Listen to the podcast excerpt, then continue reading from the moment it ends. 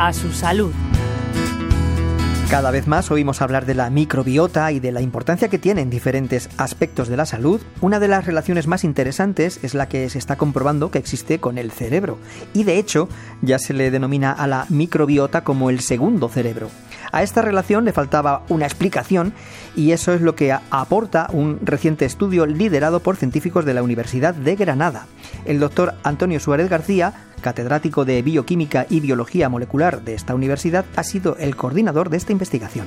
Eh, la microbiota es el, conjunto de microorganismos que habitan con nosotros en nuestro cuerpo, que están fundamentalmente localizados en la piel, en las mucosas, pero hay una gran concentración de ellos, una gran cantidad en el intestino y especialmente en el colon, la parte del colon, donde contribuyen a fermentar y a procesar los alimentos y son un eje importantísimo para, la, calidad de, vida del ser humano en su conjunto.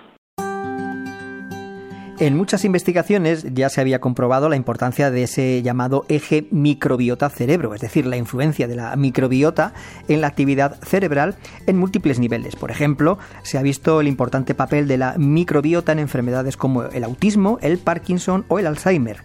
Pero lo que estos investigadores han demostrado es cómo la microbiota está relacionada con la inteligencia. Y esto lo han comprobado con niños sanos. Se sabía que en los niños, de estudios de investigadores y también comprobados por nosotros, que la microbiota eh, puede estadísticamente ver que se asocia con eh, las características del niño, con su actividad motora, con su lenguaje y con su capacidad cognitiva. Pero todavía nadie había encontrado eh, la relación directa ni la relación molecular que hay entre, entre ella, entre la microbiota y el neurodesarrollo infantil.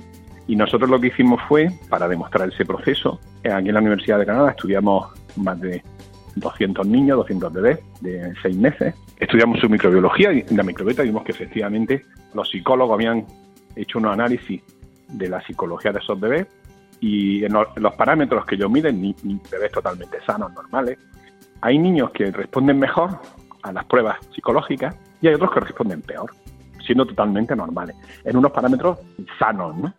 Nosotros separamos a los niños en función de los que respondían mejor y peor y vimos que la microbiota de los niños que respondían mejor era diferente. Y eso nos planteó la pregunta de si, siendo diferente, eh, podía estar influyendo en, la respuesta de esos niños. Hicimos unos análisis ya funcionales de proteínas y tal, y vimos que eh, había una serie de proteínas que eh, la microbiota tiene, en le da funcionalidad, y una de ellas destacó, que es una proteína del metabolismo de la histidina, de la que ya se sabía que como compuesto químico participaba en la cognición. Para demostrarlo, los científicos utilizaron unos ratones especiales sin bacterias y a ellos les incorporaron diferentes microbiotas. Por un lado, la de niños que respondían mejor a las pruebas psicológicas y por otro, la microbiota de niños que respondían peor. Y efectivamente, los ratones que recibieron la microbiota de niños con mejor respuesta psicológica, esos ratones respondían mejor a las pruebas. Por tanto, quedaba claro que la microbiota influye en la respuesta cognitiva.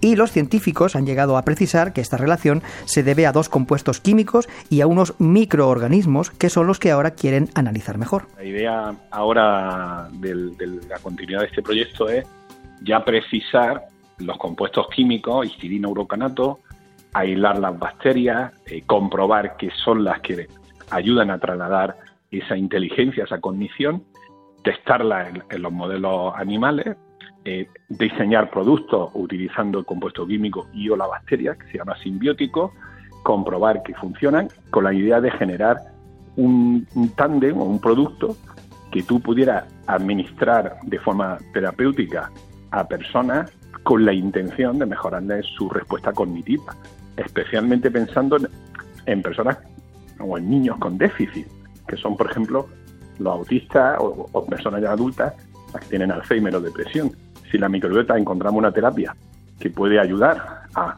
aunque sea un poco, eh, un porcentaje de su, de su respuesta cognitiva, podremos dar un gran paso importante, yo creo que en ayudar a estas personas que tienen esas patologías neurológicas con déficit.